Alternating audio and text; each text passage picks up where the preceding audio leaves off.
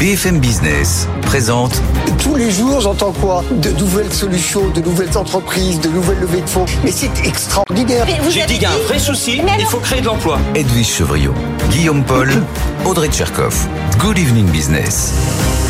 Allez, il est quasiment 18h, c'est l'heure de Good Evening Business comme tous les soirs, bien sûr en direct jusqu'à 20h. Bonsoir Audrey. Bonsoir Guillaume, bonsoir Edwige, bonsoir à tous. Bonsoir Edwige. Bonsoir Guillaume, bonsoir Audrey, bonsoir à vous. Euh, beaucoup de choses ce soir. Déjà, la riposte qui a commencé, c'était couru hein, du côté des, des, sociétés autoroutières, des concessionnaires, du transport aérien, bien sûr, contre ce projet de taxe du gouvernement confirmé hier. On va vous raconter ça, bien sûr.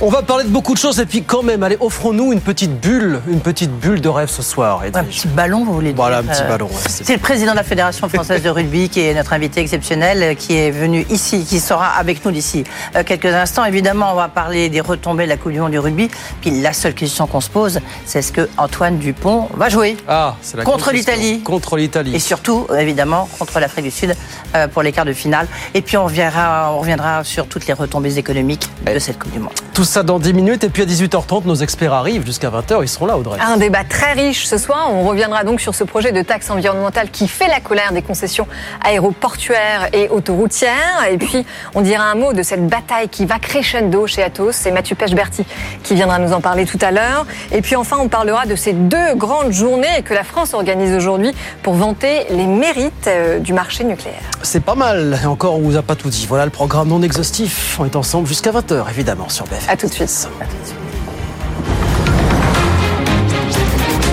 Good Evening Business, le journal.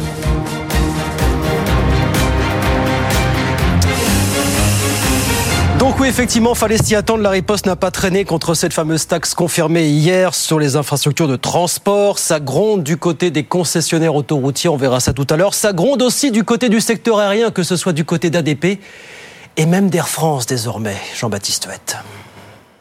Le gouvernement fait un cadeau empoisonné à Air France qui est en train de fêter ses 90 ans car les gros aéroports, en particulier ADP, vont répercuter cette nouvelle taxe sur les compagnies aériennes. ADP a fait ses calculs, 90 millions d'euros de manque à gagner pour 2024. Anne Rigail, la patronne d'Air France, fulmine. On tire une balle dans le pied dans les compagnies françaises. On introduit des distorsions de concurrence entre les compagnies françaises et les compagnies étrangères, comme par exemple Ryanair, qui ne subira pas les effets puisque la compagnie opère depuis Beauvais. Cette nouvelle taxe est destinée à financer la transition écologique et principalement le rail.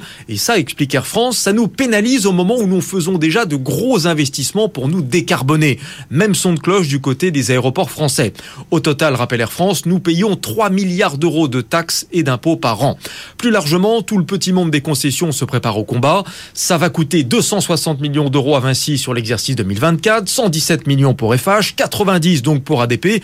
On part probablement pour un long combat juridique, mais au final, c'est ce que disent tous les industriels. Cela va mécaniquement se répercuter sur les consommateurs avec des hausses de péage et de billets d'avion. Voilà les opérateurs aéroporteurs et puis les concessionnaires autoroutiers qui présentent d'ores et déjà leurs arguments et qui ont envie d'aller pour certains d'entre eux en justice. Évidemment, le gouvernement se dit assez serein. Qui a raison? Qui a des chances de se faire entendre? Qui a raison de vouloir tenter sa chance devant la justice? On posera la question, bien sûr, jusqu'à 20h à nos experts sur BFM Business. En France, encore un coup dur pour le prêt-à-porter puisque cette fois c'est Minelli qui a été placé en redressement judiciaire aujourd'hui par le tribunal de commerce de Marseille. L'enseigne de chaussures donc emploie aujourd'hui près de 500 salariés à travers toute la France. 18h03, tension très forte, de plus en plus forte même on vous le disait du côté d'Atos. Vous savez qu'il y a bataille en interne. Faut-il vendre, oui ou non, les services informatiques du groupe à Daniel Kretinsky?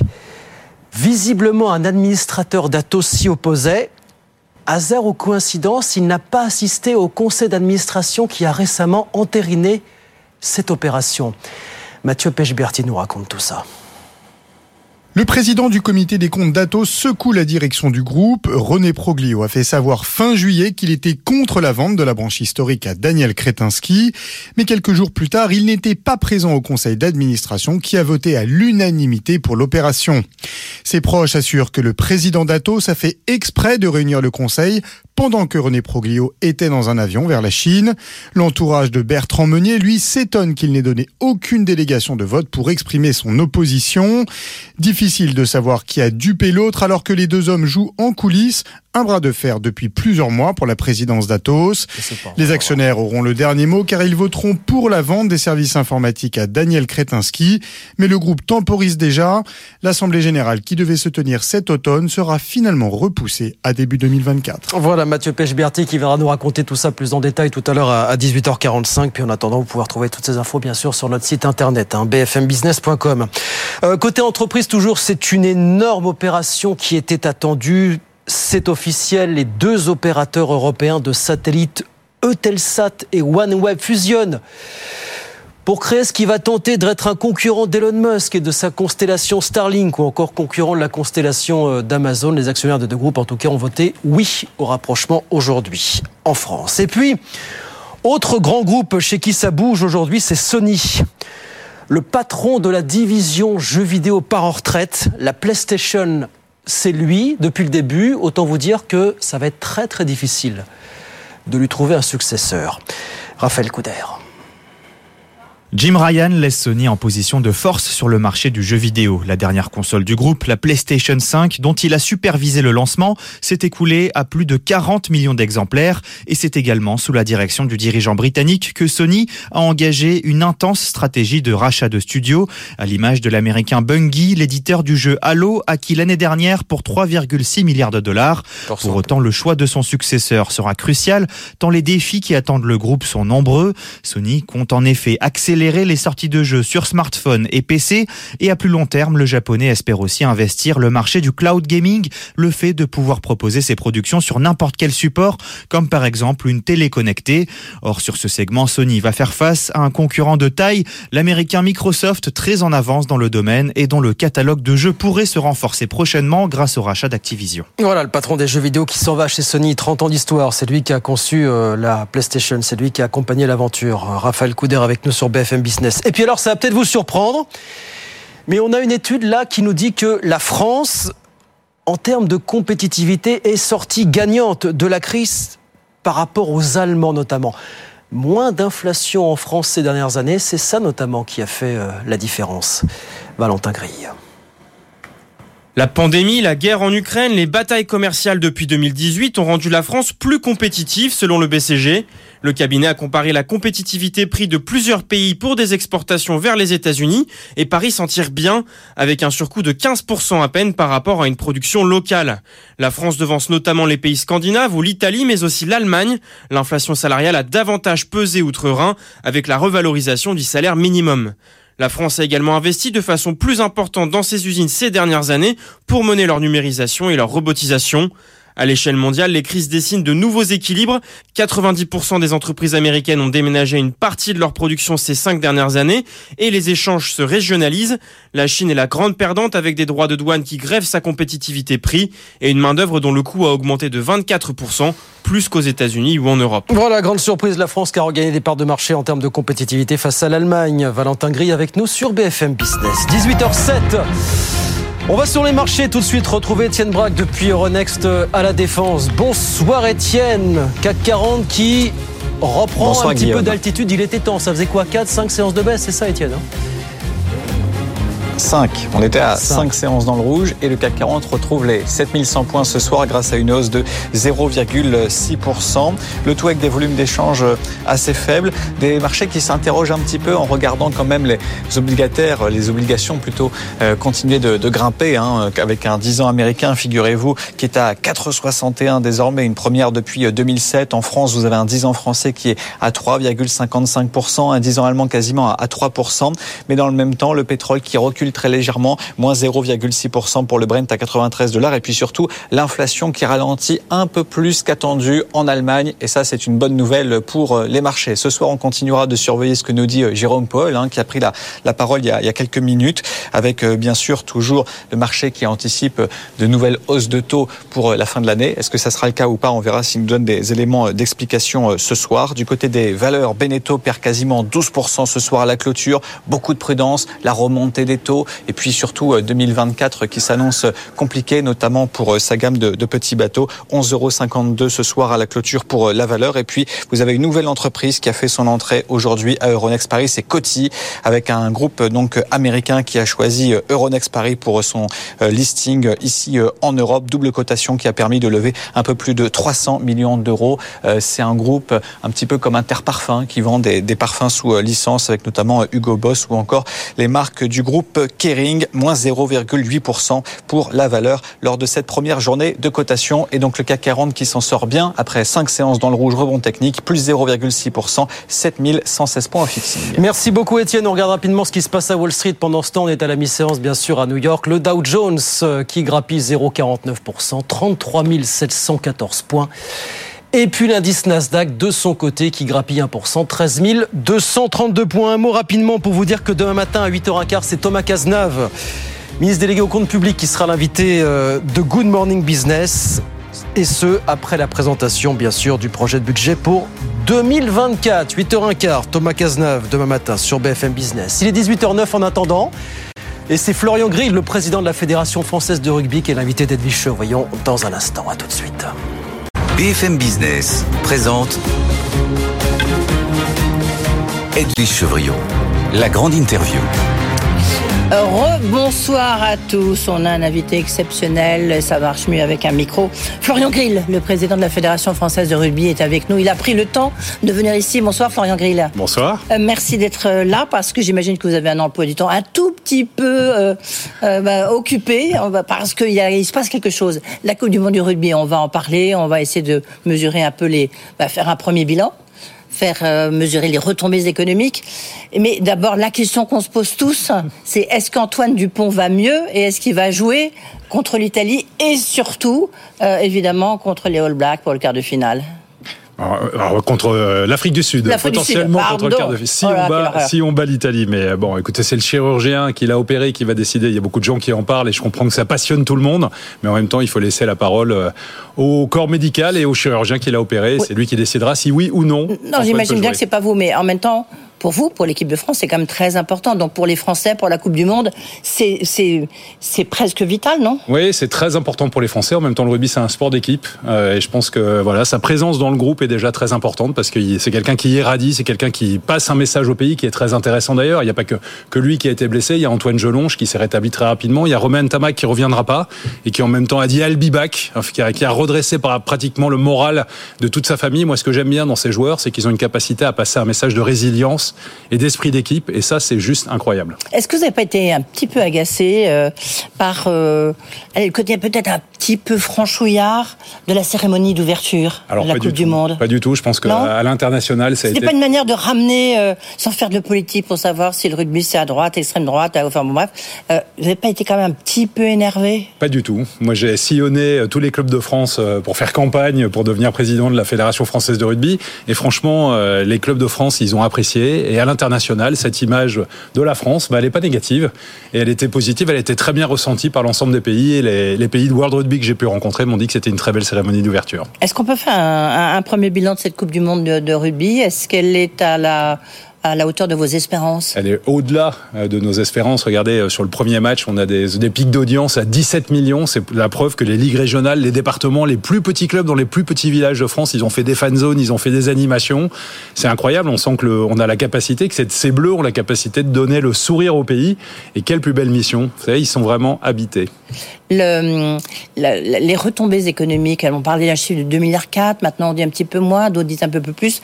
Est-ce que vous, au niveau de la fédération, vous avez euh, un peu mesuré euh, ce, qui, est déjà retombé et ce qui va retomber Alors Pour la fédération, on attend 20% de croissance des licenciés. On pense que sur le, public féminin, parce que ça compte aussi, on va avoir, notre objectif c'est d'atteindre 100 000 licenciés féminines à terme. Mais surtout, il y a un héritage immatériel qui est très intéressant. Nous, on profite de cette Coupe du Monde. Moi, je profite de cette Coupe du Monde pour passer trois messages. Un, je prends une partie de la lumière des Bleus et je la mets sur les 1950 clubs qui font un travail phénoménal euh, au quotidien.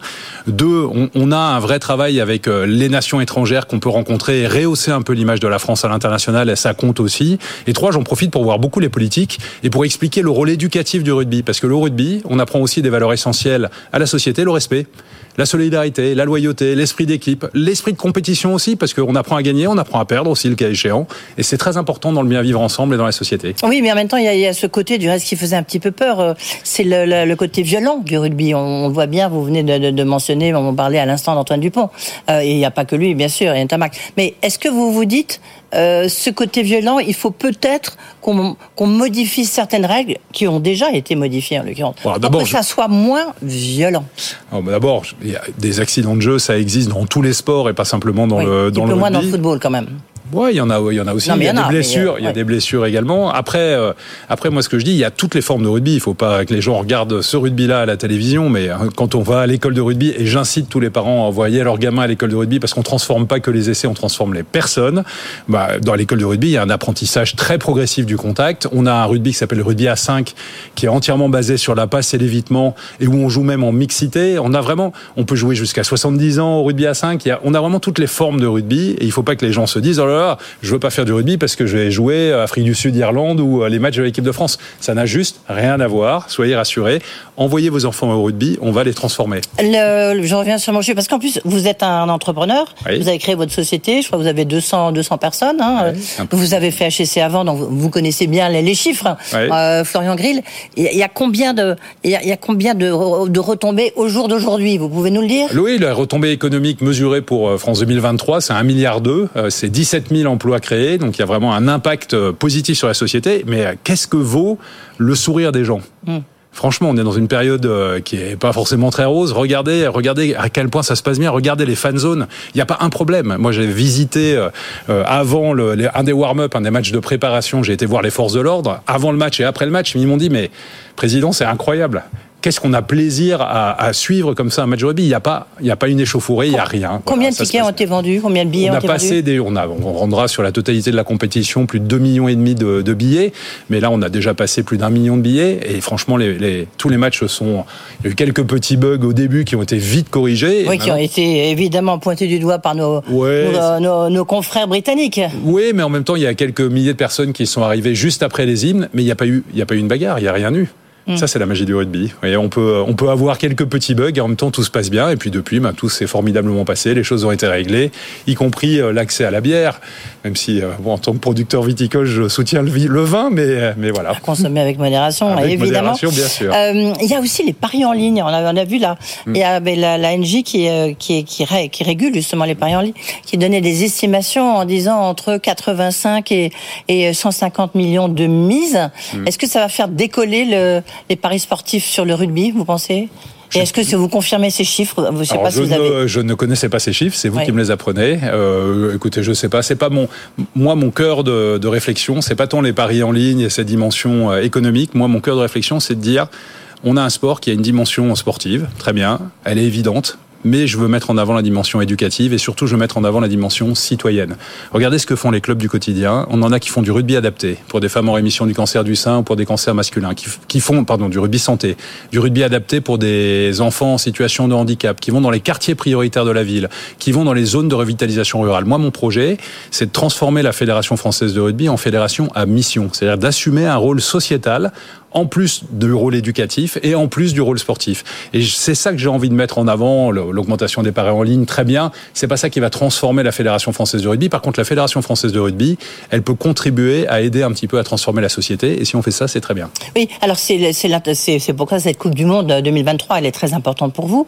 Mais euh, il y a toujours la comparaison évidemment avec le football. Lorsque vous regardez les audiences, alors là vous avez battu tous les records. J'imagine évidemment que si on est en quart de finale, demi-finale, la finale, je n'ose pas imaginer. Vous avez euh, euh, la probabilité que la France soit en finale?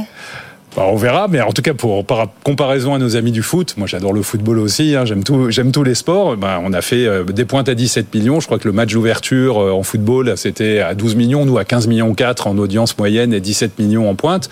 On progresse. Après, la probabilité qu'on ait un final, c'est pas moi qui vais en décider, c'est les joueurs, c'est le staff. Non mais évidemment. Euh, mais pour Mais vous moi, là- trouvez qu'on a une équipe très solide mais oui, on a une équipe très solide. Surtout, on a une équipe qui s'aime. On a des gens qui ont envie, qui ont compris qu'ils avaient cette mission pour le pays et qui ont envie euh, de faire quelque quelque chose ensemble, collectivement, pour eux, pour le groupe? Parce que le rugby, c'est une machine à fabriquer des souvenirs.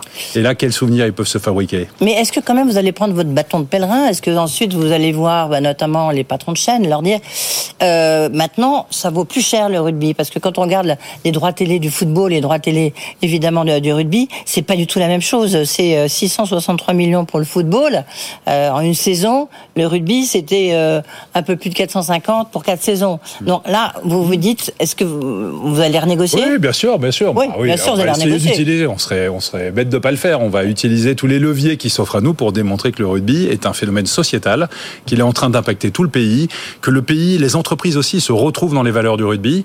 Euh, c'est ça qui est vraiment intéressant, c'est cette capacité à avoir un impact sur la société et à comprendre qu'on a un rôle éducatif et qu'on a un rôle citoyen à jouer dans ce pays. Est-ce que ça veut dire que les, les valeurs Est-ce que vous allez, enfin, en creux, c'est ce qu'on comprend, euh, Florian Grill.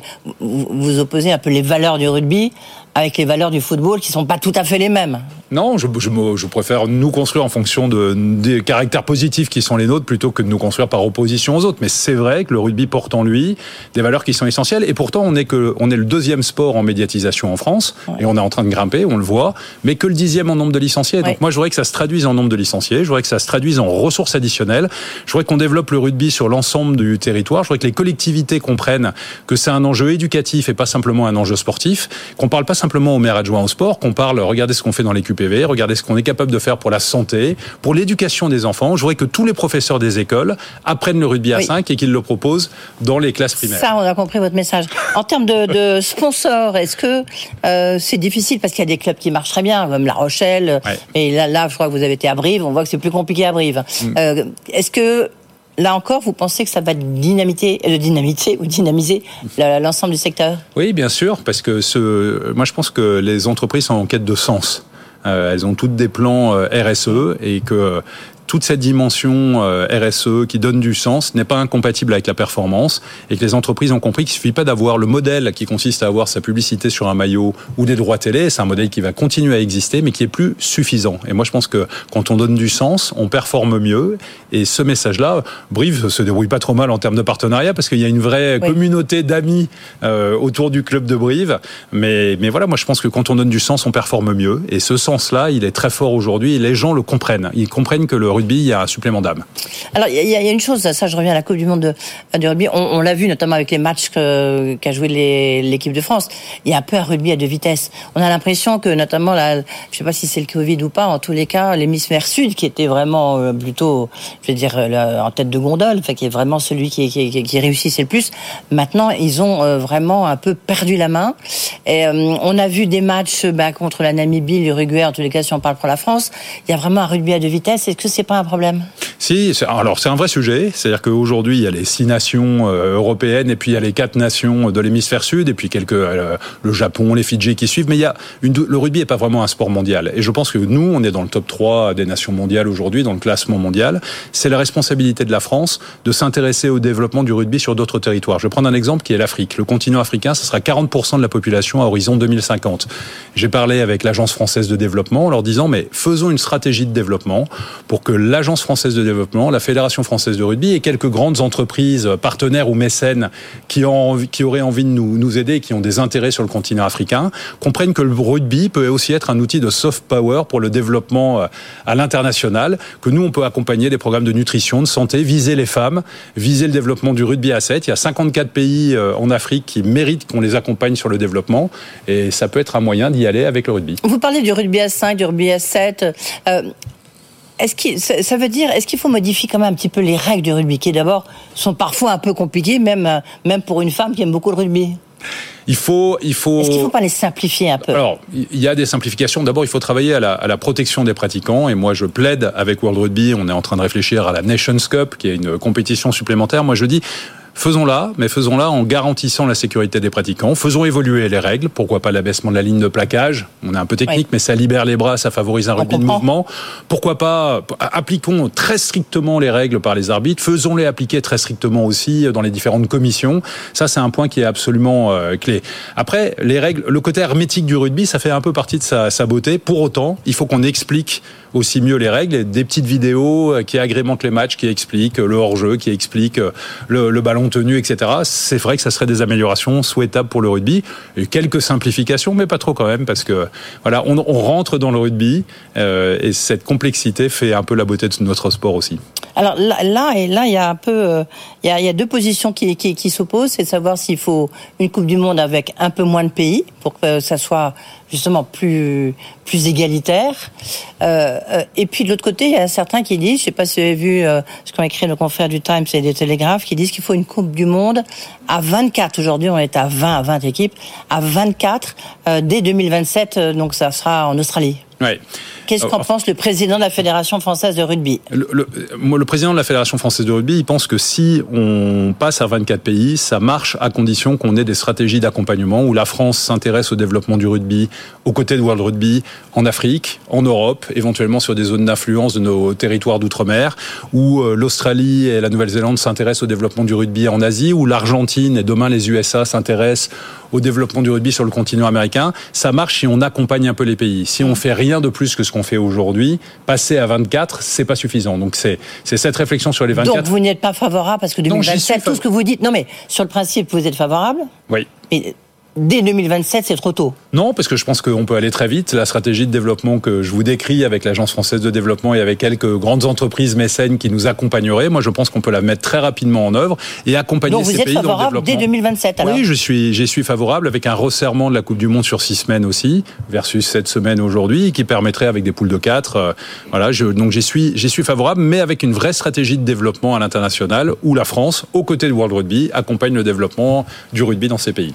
Est-ce que, allez, dernière question, est-ce qu'il y a plus de licenciés depuis le début de cette Coupe du Monde? Bah oui, on est déjà, notre objectif c'est 20% de croissance des licenciés. Oui, on a déjà dit. dépassé les 10%. Ça grandit beaucoup dans les écoles de rugby, c'est pas anodin. On, a- on s'appelle école de rugby, on a été inventé à l'école et ça grandit aussi sur le public féminin de manière très considérable.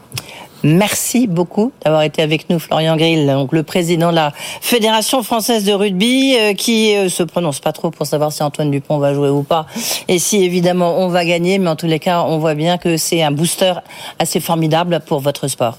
Merci beaucoup. Merci. Good Evening Business. Actu, experts, débat et interview des grands acteurs de l'économie.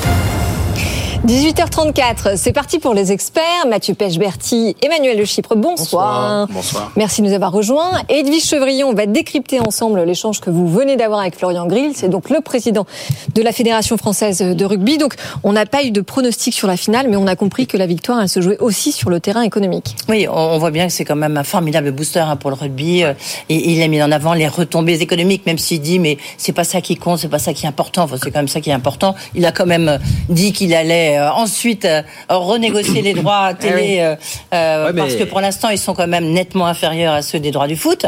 Bah, il a fait 17, enfin il.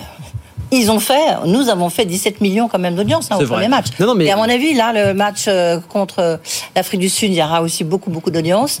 Et puis ensuite, Mais- euh, bah, en espérant que ça va continuer. Les chiffres, je les avais pas en tête. Donc, alors, ce que vous avez rappelé, donc le foot, c'est la Ligue 1, c'est 663 millions d'euros de droits par an. Le rugby, c'est saison, ouais. 450 millions pour 4 saisons.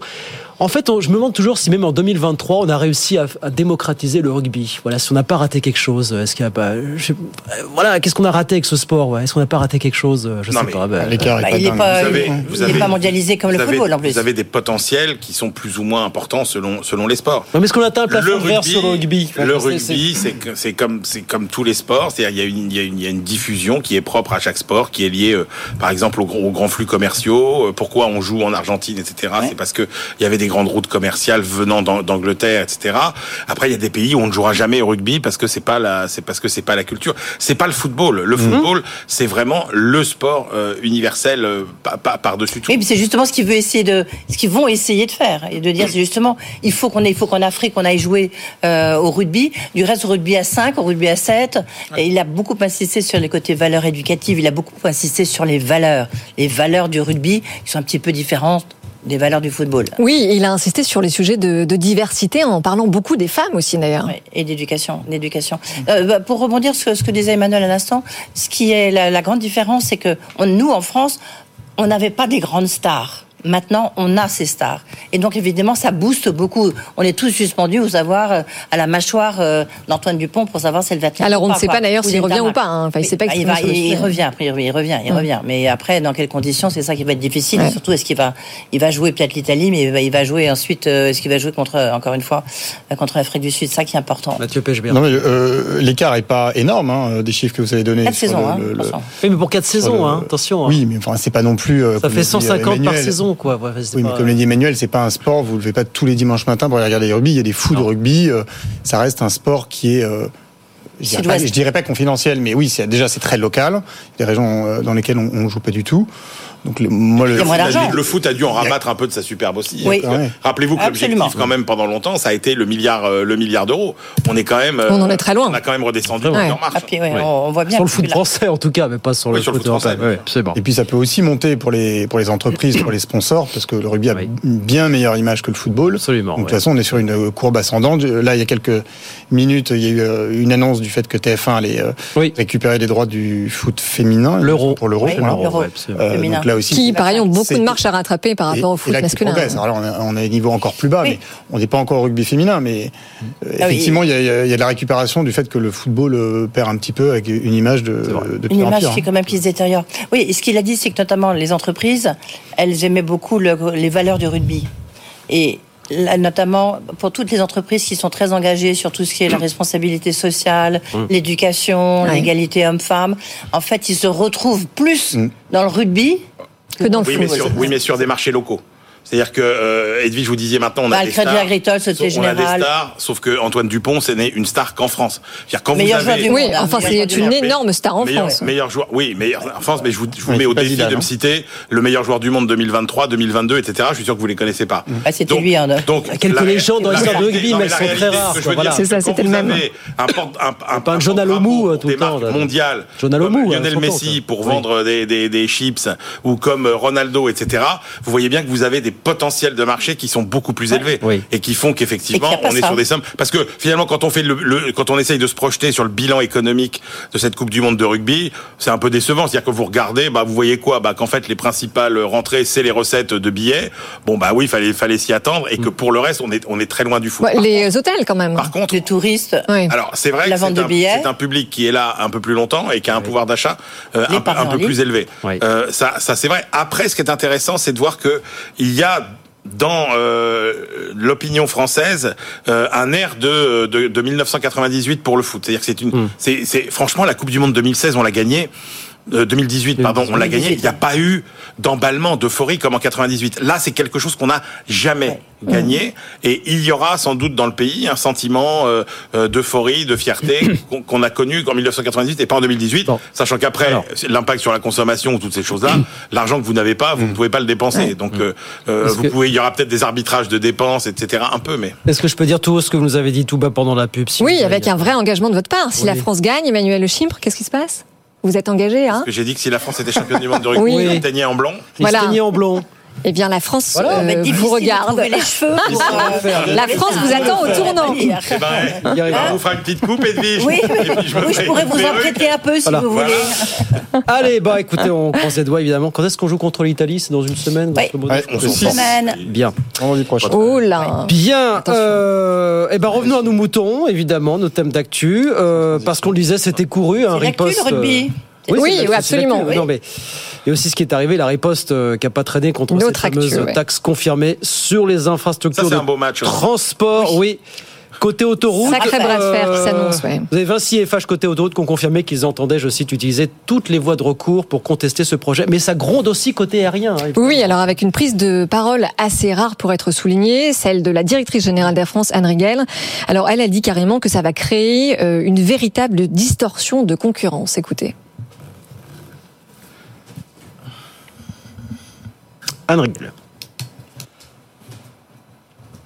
Aéroports seront concernés, euh, donc les aéroports parisiens, Roissy, Orly, les gros aéroports de province, sur lesquels Air France, mais aussi l'ensemble des compagnies françaises opèrent majoritairement, alors qu'un aéroport comme Beauvais, sur lequel une low-cost étrangère opère, ne sera pas concerné parce qu'il n'a pas le niveau d'activité et de chiffre d'affaires. Donc ça, ça nous pose un problème. On tire une balle dans le pied, en fait, dans le pied des Oui, compagnies françaises dans en tout cas. le pied des compagnies françaises. Quand on regarde les niveaux de trafic depuis 15 ans, euh, le poids des compagnies françaises, du pavillon français d'année en année.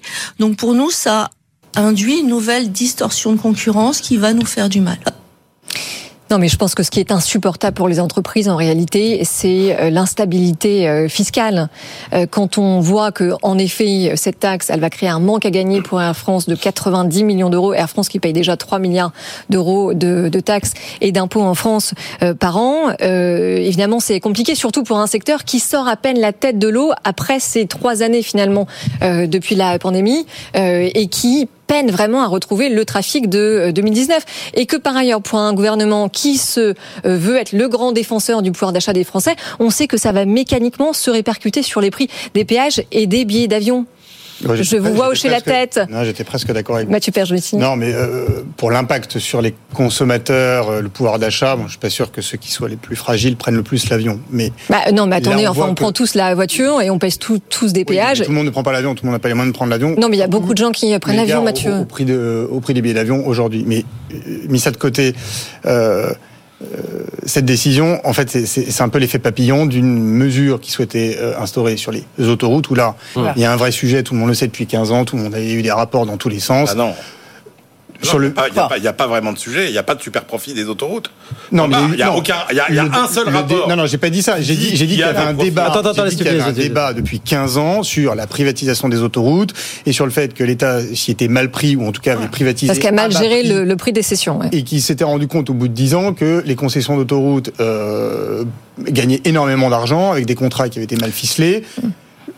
Que tout ce qu'elles gagnaient, euh, tout était versé en dividendes, et ce qu'elles investissaient, elles répercutaient tout dans les prix et donc dans les péages. caricatural quand même. Bah, il y a eu, enfin, pardon, il y a, il y a eu, c'est pas un jugement, mais il y a eu d'énormes bénéfices euh, générés euh, par les autoroutes au profit d'entreprises privées et l'État. Oui, mais enfin, il y a- rendu oui, mais attendez, attendez, parce qu'il faut expliquer à nos auditeurs 15 que, ans- que pour rendu- financer ces concessions. compte il y a 15 ans que la privatisation avait été faite à des prix a posteriori certes. D'accord, non mais attendez, non mais juste, on, on- s'arrête sur les, sur les bénéfices. À l'avantage des sociétés autoroutières. Et donc la mesure qui a été mise en place, ensuite ça a, ça a été déroulé sur on fait euh, euh, une mesure pour les autoroutes, on est obligé de les faire pour toutes les entreprises. Non mais attendez, sur le sur le modèle économique des euh, concessions autoroutières, il Ah, faut oui, expliquer à nos auditeurs, euh, Mathieu, que euh, c'est ce c'est ce modèle de la courbe en J. Pendant des dizaines d'années, il y a des fonds propres et une dette colo- colossale qui sont utilisés euh, dès le début des travaux et que les bénéfices arrivent parfois après une vingtaine d'années et Non, non, qui pas après et- 20 ans, non. mais Non, non, non, vraiment bah pas. si dans, dans Non, certains exemples moi, J'ai aussi. regardé ça de très près il y a quelques années.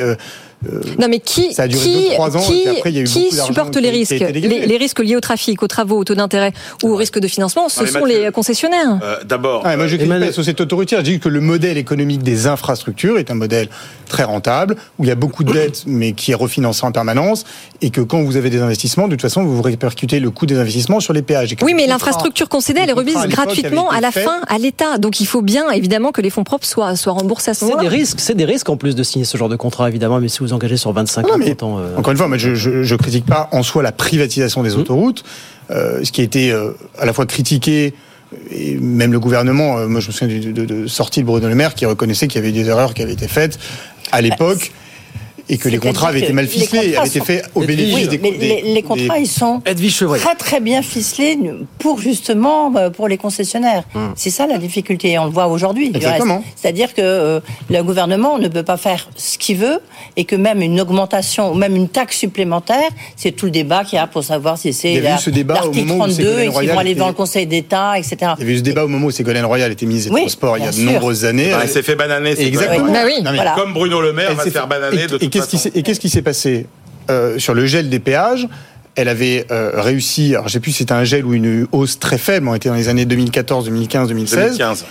2015. Et euh, à l'époque, les concessionnaires avantagés euh, avec leur contrat, effectivement, avaient dit OK, on fait une petite hausse, mais on allonge la durée de nos concessions. Donc en plus, ils allongeaient la, la concession et ils rentabilisaient d'autant plus leur investissement. Non, mais tant mieux pour eux. Voilà, c'est juste que le, le- le- Ce qu'on- espère, c'est que justement, le... la répercussion sur l'aérien, c'est autre chose. Mais ça, ça, je Voilà, c'est, euh, autre ça, je pense chose. que c'est effectivement beaucoup plus critiquable. Et là, vous avez des concessionnaires, et là, vous avez des concessionnaires qui s'appuient sur l'article 32 du décontrat, qui prévoit Oui, des mesures ça. de compensation, notamment tarifaires en cas de nouvel impôt. Voilà. Autrement dit, est-ce que les recours que peuvent éventuellement déposer Vinci et FH peuvent porter leur Bah, effet évidemment. Que- Ah oui. Bon, bah oui, donc voilà. Évidemment. Donc pourquoi est-ce que Bruno Le Maire nous dit que oui, Mais oui, je ne sais pas, mais voilà, il, va se faire, de- de- il va se faire avoir comme Ah. de toute Comme, façon, comme ce qui s'est passé à chaque fois. Clément Beaune, il a, il a, il s'est quand même beaucoup avancé, c'est pareil, en disant que euh, ça n'allait pas entraîner les répercussions des prix. Ça, c'est des, on a vu, on- les, les, les, les ministres, ils ont déjà joué les malins en 2011, en 2015.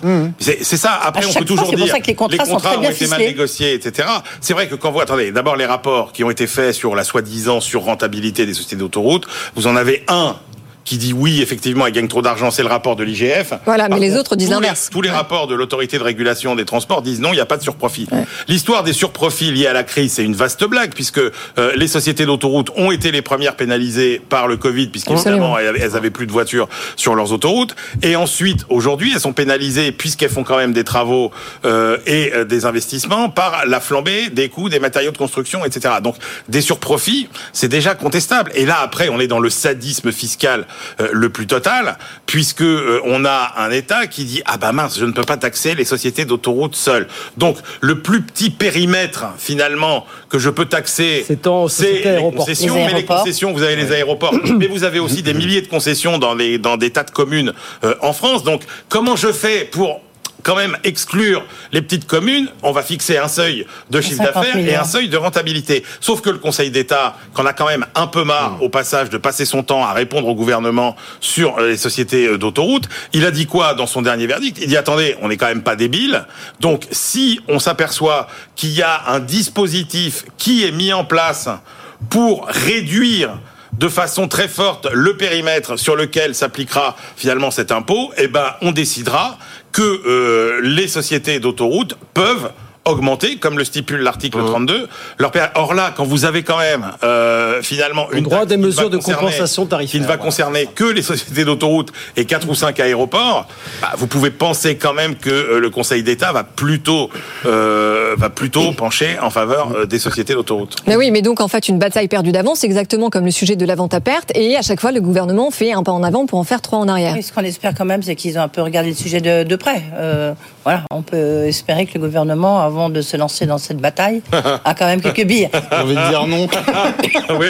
Non, mais on aimerait dire oui, Edwige. Oui, non, mais On en même temps, il, il faut rappeler aussi pourquoi est-ce que ces contrats étaient aussi attrayants pour les pour les investisseurs à l'époque. C'est qu'il fallait donner envie à ces gens-là de venir investir sur des durées aussi longues. Ah, Les taux d'intérêt étaient très très bah, bas. Les taux d'intérêt étaient très bas. Et bah, Ça a été mal négocié, mais ça a été négocié comme ça. Je veux dire, de maximiser la privatisation des autoroutes, c'est normal, mais. Enfin, je sais pas, vous vous souvenez quand même à l'époque. euh, Non, Gilles mais de en Robien. plus- en- T'étais oui, oui, dessus. non, Mais vous n'étiez pas né. Et si, Non, non, mais on comprend très bien J'étais petit, mais je me souviens, mais tous les, mais tous les acteurs français et étrangers, il y avait des, il y avait des Espagnols qui étaient déjà là, euh, couraient après cette privatisation. parce Bercy, c'est la que- réalité. Non mais voilà, non, non, mais c'était. c'était- La c'était réalité, pas, Mathieu, c'est que quand on compare, c'était un cadeau. quand on compare la façon dont sont gérées les autoroutes encore publiques et les autoroutes privées, Oui. on peut pas pas dire que le, le- Ouais. le public soit soit soit meilleur. Non, Et moi, ce qui m'inquiète, c'est qu'il y a il y a des défis absolument considérables, et je pense qu'on sous-estime très largement. La, contribution en fait des autoroutes à la réduction des émissions de CO2. Il faut savoir que l'essentiel, une grande partie des émissions de CO2 euh, de, de la route viennent du trafic autoroutier euh, avec les camions, etc. Et donc il y a des il y a des il y a des techniques, il y a des investissements qui sont en train d'être et des technologies qui vont permettre de rendre la route beaucoup moins Mais les polluante, autoroutes électriques, surtout.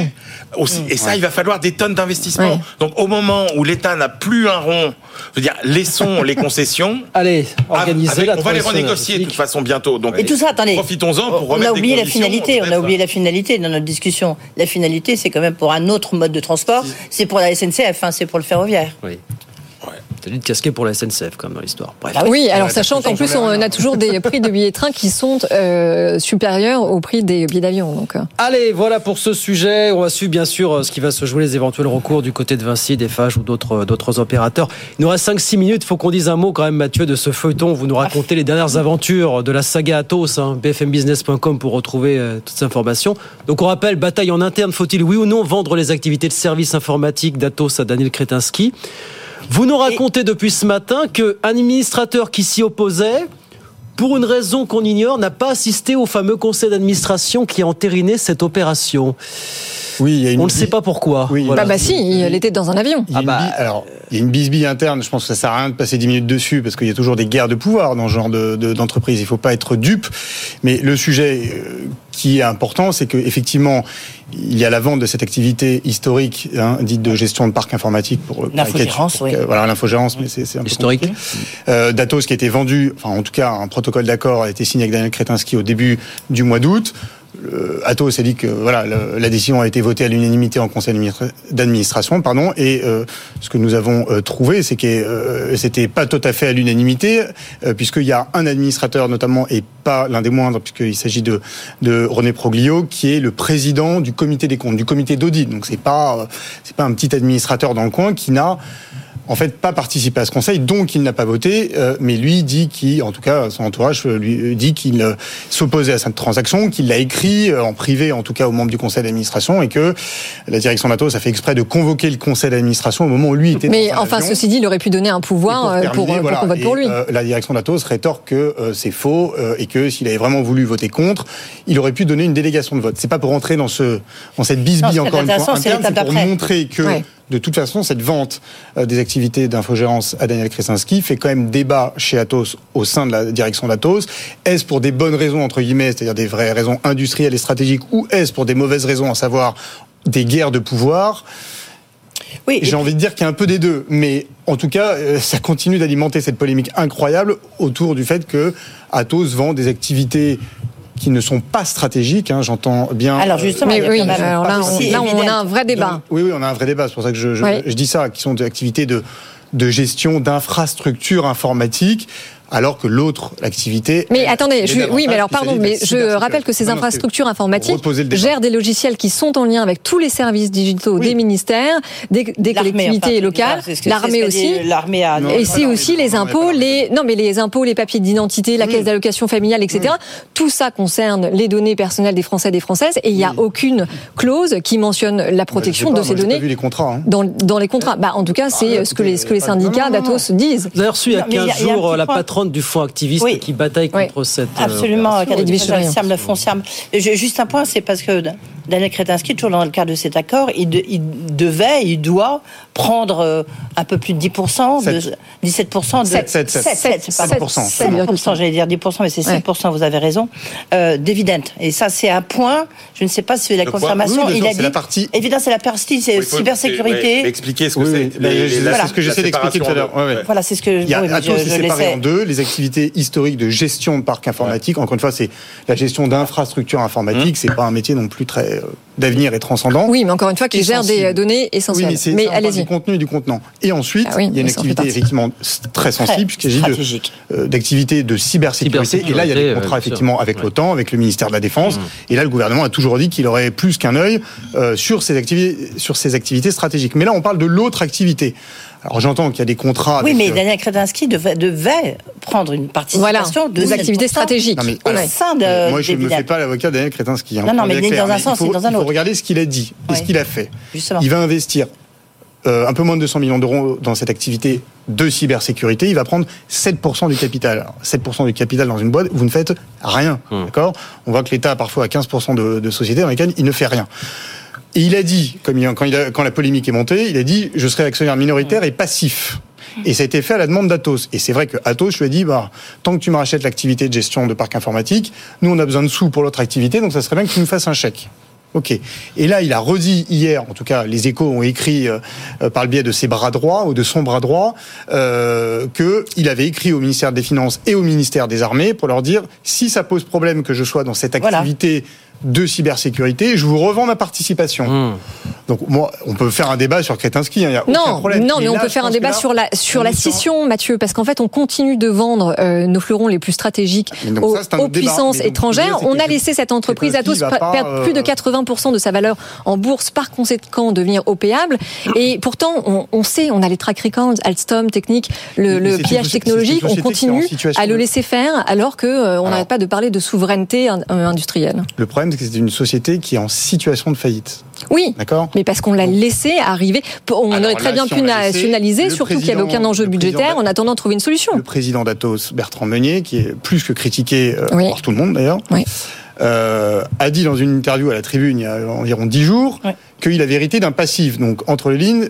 Thierry il- Breton. Il, il- il parlait évidemment de Thierry Breton et de l'héritage de Thierry Breton, mais il faut pas trop en parler parce qu'il est euh, commissaire à l'industrie Et à la puis Commission européenne. candidat à la présidence de la Commission européenne. euh, à la présidence de la Commission européenne après les prochaines élections. Donc tout ça est quand même très politique. Bon, voilà, c'est juste pour essayer de faire la part des choses. J'espère que j'étais Et qui a eu cette idée de cession de scission. Nos amis McKinsey. Donc c'est quand même, euh, voilà, enfin toujours un peu hallucinant de parler d'indépendance française et de laisser ces décisions dans les mains euh, de Allez, sociétés américaines. on est obligé de s'arrêter. Mais c'est la fin du débat. Ben oui, mais on va le suivre ce feuilleton. Voilà. On vous retrouve toutes vos infos Ah, déjà, monsieur. BFMbusiness.com évidemment. Puis ça fait partie des dossiers qu'on suit évidemment quotidiennement. Avec du popcorn, comme on dit désormais devant la télé. On revient là. Le fameux dossier Athos. Merci jeunes gens d'être passés ce soir. Mathieu Pechberti, Emmanuel Le Chypre, Edwige. À lundi. Merci. Pour de nouvelles aventures évidemment. 18h57. Nous on revient dans un instant. Oui, on reste ensemble. On va continuer évidemment de parler euh, de ces sujets. On va parler du nucléaire parce que c'est trois journées importantes pour la France qui se dessinent. Un grand raout à Paris aujourd'hui et demain avec une quinzaine de pays pour euh, créer ce qu'on appelle une alliance mais politique autour du nucléaire. On va raconter ça.